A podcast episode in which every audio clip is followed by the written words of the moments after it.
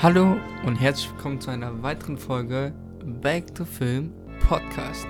Ich bin Dennis Jackson und heute habe ich ein frisches, frisches Thema mitgebracht, denn es gibt einen Podcast über den Film Uncharted. Ja, ich habe mir diesen Film vor weniger als drei Stunden angeguckt und muss einfach die, die Gefühle und die ganze Erfahrung einfach jetzt in diesem Podcast verarbeiten und einmischen und wir fangen mal an. Also zu Uncharted. Uncharted ist ja jetzt eine Spieleverfilmung und es gibt vier Teile von Uncharted und ich habe drei davon komplett durchgespielt und den vierten Teil nur zur Hälfte, weil irgendwie dann, dann war das Spiel irgendwie weg bei mir. Aber auf jeden Fall werde ich das noch nachholen. Aber die Liebe zu Uncharted hat einfach begonnen 2013. Da habe ich den zweiten Teil von meinem Kollegen ausgeliehen gekriegt und fand das übelst geil. Übel, übel geil. Ich habe mit dem zweiten Teil angefangen, fand das mega geil. Dann hatte ich den ersten Teil. Das, ich fand generell die Teile übel geil. Also Uncharted ist quasi so ein Indiana Jones Verschnitt. Nur ich finde es geiler. Also ich finde es richtig, richtig geil, weil du, du erlebst Abenteuer, Schatzsuche und erfährst immer so neue Sachen. Dein, dein Hauptcharakter ist Nathan Drake um den es halt auch so mit, mithandelt und er ist, hat Piratenblut in sich und äh, weiß auch so viel von den ganzen Sachen und du wanderst von einem Dschungel zum nächsten Dschungel zum äh, zu Fallen aus alten Kulturen, muss Rätsel lösen und geile Stories cinematisch aufgebaut. Ich hab's gefeiert und ich lieb's immer noch. Ich hab's stundenlang gesuchtet und ja, da kam dann die Meldung, es kommt ein Film. Und ich so, was? Ein Film? Geil. Dann habe ich gewusst, so, wer kommt denn in diesem Film so vor? Also wer spielt Nathan Drake? Und dann habe ich Tom Holland gelesen. Also jetzt, jetzt merkt man, also jetzt denkt man so, ich würde Tom Holland nicht mögen. Ich mag Tom Holland übel. Also er ist ein super, super Schauspieler so. Aber er passt für mich nicht als Spieleverfilmung als Nathan Drake. Dann haben wir noch äh, Victor Sullivan haben wir als Mark Wahlberg, wo ich mir auch gedacht habe, so, why? ähm, Im Nachhinein mit seinem Schnauzer sieht er gut aus, aber der Schnauzer kommt gar nicht in dem Film vor. Das ist ja das ganz Komische. So. Habe ich mir einfach nur so gedacht, okay, was wird das Projekt denn jetzt sein? Also ich habe das erste Bild gesehen, da war Tom Holland und Mark Wahlberg und Mark Wahlberg hat wirklich einen Schnauzer gehabt auf diesem Bild und ich so, okay, kann ich mich gewöhnen, ich mag die beiden Schauspieler, vielleicht kommt was Cooles raus. Dann sehe ich den Film und habe mir gedacht, okay, ohne Schnauzer. ohne Schnauzer. Ja, okay. Dann, ähm, ich, bin ich halt heute ins Kino gegangen und habe mir einfach nur fest vorgenommen, das Spiel nicht zu vergleichen wie der Film, dass der Film für sich stehen soll. So bin ich in diesen Film reingegangen. Und für diesen, also mit diesen Gedanken reinzugehen, fand ich den Film ist okay. Kann man sich mal angucken, so. Ist okay. Aber als Spieleverfilmung finde ich es einfach nee. Es recht, man, man guckt halt so die erste Szene. Ich komme gleich zum Spoiler-Teil, aber muss einfach nur noch sagen, so. Also, ich komme noch zum Spoiler-Teil.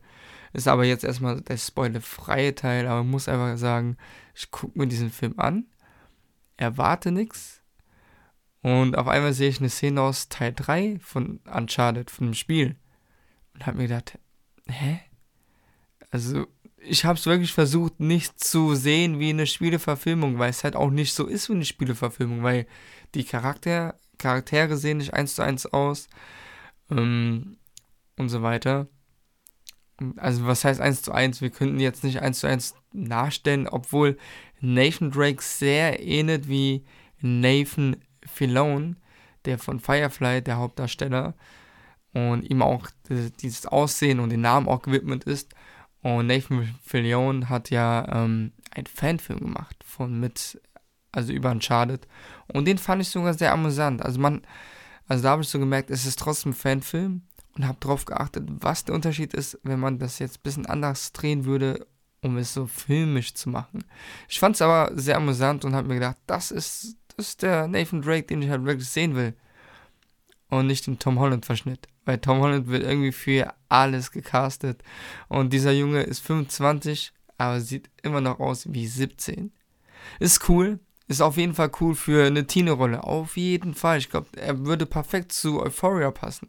Er könnte immer noch einen Highschool-Schüler spielen und ich würde es immer noch abkaufen. Das ist das Ding. Aber ich kann Tom Holland nicht abkaufen, dass er 30 ist, was er anscheinend in diesem Film sein soll. Und das ist so das Ding. Dann, keine Ahnung, fand ich alles so ein bisschen dubios, skurios, aber ja gut, kann man alles noch hinnehmen. Alles noch hinnehmen. Fand ich alles noch cool. Film hat mir ja Spaß gemacht und äh, Uncharted macht mir so oder so Spaß. Ich habe halt übelst Bock gekriegt, das Spiel zu spielen. Das habe ich ja auch hier sogar, aber ich muss die Playstation leider bald abgeben. wieder zu meinem Bruder. Aber ich habe übelst Bock, wieder an Schade zu spielen und ich freue mich einfach, wenn ich dann die Playstation wieder habe, das einfach mal durchzusocken. So. Teil 1, Teil 2, Teil 3, um die ganzen ähm, Rätsel zu lösen und so weiter. So, ich glaube, ich habe ein bisschen jetzt viel um den heißen Brei geredet. Und äh, will auf jeden Fall nochmal vorwarnen, dass wir jetzt zum Spoiler-Part kommen, weil ich kann nicht alleine über einen Film reden und spoilerfrei so reingehen, außer wenn ich jetzt einen Gast habe, mit dem kann ich länger über sowas diskutieren. Aber wir reden gerne jetzt über den Spoiler-Part, nachdem ich mein Glas Wasser getrunken habe. Okay. So, alle wurden gewarnt und jetzt geht's los. So. Wie soll ich anfangen? Fangen wir mal so an vom Anfang. Ich sehe den Film und sehe dann die ganzen Intros von den Studios. Sony Pictures, Columbia Pictures. Dann haben wir, dann gibt es jetzt ein neues PlayStation Pro Production, Productions Studio. Das war cool. Also das Intro fand ich cool. Und dann sehe ich Babelsberg. Also Deutschlandförderung haben die noch gekriegt, habe ich gar nicht mal gemerkt. Ich habe mir aber noch vorhin einen Podcast angeguckt, da haben die gesagt, die haben die Anfangsszene, die dann in dieser Kneipe gedreht wird, einfach in Berlin gedreht, um diese Förderung zu kriegen. Schlau gemacht, schlaue Taktik, zack, zack. Das Ding ist, dieser Film will viel erzählen, aber äh, am Ende erzählt er halt gar nichts und will auch viel zeigen, aber am Ende zeigt er gar nichts. Ich habe mir jetzt wirklich so diesen Bild, also diesen Film nochmal Revue passieren lassen, haben mir gedacht so, eigentlich ja, es gibt drei, vier Kulissen so, große Kulissen, die aufgebaut werden. Wir haben die Kneipe, da dreht sich halt das bisschen drumherum für den Anfang. Dann haben wir, dann haben wir wie heißt es, dann haben wir den Überfall, also dieses, dieses Auktion-Museumshaus. Dann von dort fliehen wir nach Spanien. Und in Spanien geht es halt nochmal zu Sachen mit Rätseln, dort suchen, da suchen. Und dann haben wir von dort nach, nach Neuseeland. Vier, vier, also nicht mal richtige vier Kulissen. Und da habe ich mir gedacht, okay, das ist ein bisschen mau für so einen Film. Erst recht so von Sony. Und dann auch noch so ein riesen Budget und dann haben wir noch große Schauspieler drin. Und wie Antonio Banderas haben wir auch noch drin als Schurke in Anführungszeichen, wo seine Rolle auch irgendwie sehr schnell abgefressen war und die Plots und Wendungen waren halt so vorhersehbar oder nicht so spannend eingebaut. Also man merkt, ich bin voll gerade gegen den Film, was ich eigentlich auch gar nicht sein will, weil der Film macht irgendwo auch Spaß, auf jeden Fall.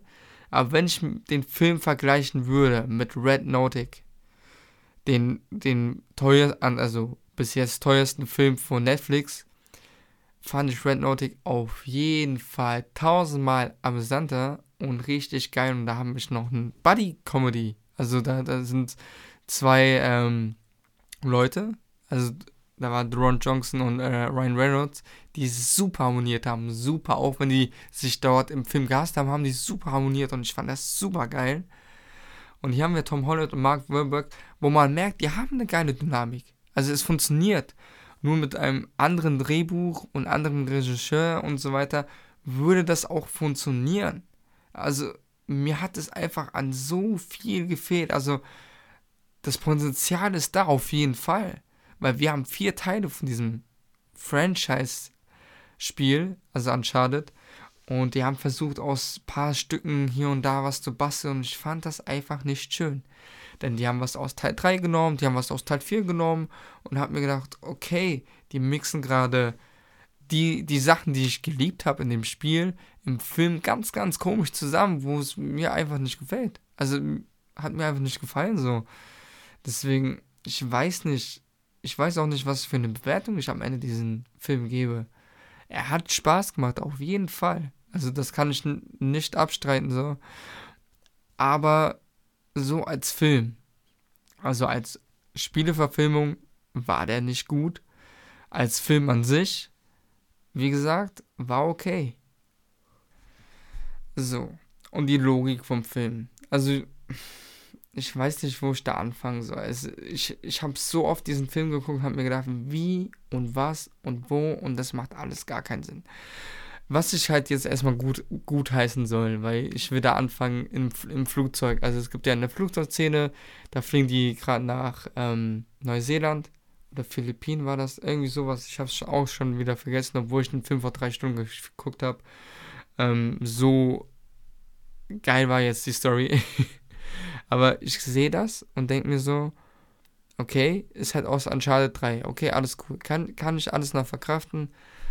Dann sehen wir, wie die Luke aufgeht und die ganzen riesen Pakete oder Stützpunkt-Ressourcen äh, halt runterfallen aus dem Flugzeug. Und dann ähm, sehen wir ja, wie die, Anfangssequenz vom Film sehen wir dann ab der dritten Hälfte, Anfang dritte Hälfte sehen wir dann, wie der Film weitergeht oder ab der Hälfte so. Und dann sehen wir, wie eine Riesenkiste, also eine nach der anderen, Tom Holland trifft, also Nathan Drake. Und ich mir denke einfach, das macht gar keinen Sinn. Obwohl ich gerade was Gutes sagen wollte, habe ich das gerade voll vergessen. Aber ich habe es halt gerade wiedergefunden, genau. Was ich gut sagen will, bevor ich jetzt gleich wieder anfange, diesen Film auseinanderzunehmen. Der Film hat geile Perspektiven, also Spieleperspektiven. Manchmal gab es so Perspektiven, wo ich mir gedacht habe, ey, das ist, also ich könnte gerade äh, loslegen und spielen, so meinen Controller nehmen und gerade rumlaufen, so. Das hatte ich bei der Szene im Flugzeug, wo die im Flugzeug waren, habe ich mir gedacht, oh, die müssen sich jetzt verstecken, sind am Rand. Das sah original aus wie aus dem Spiel.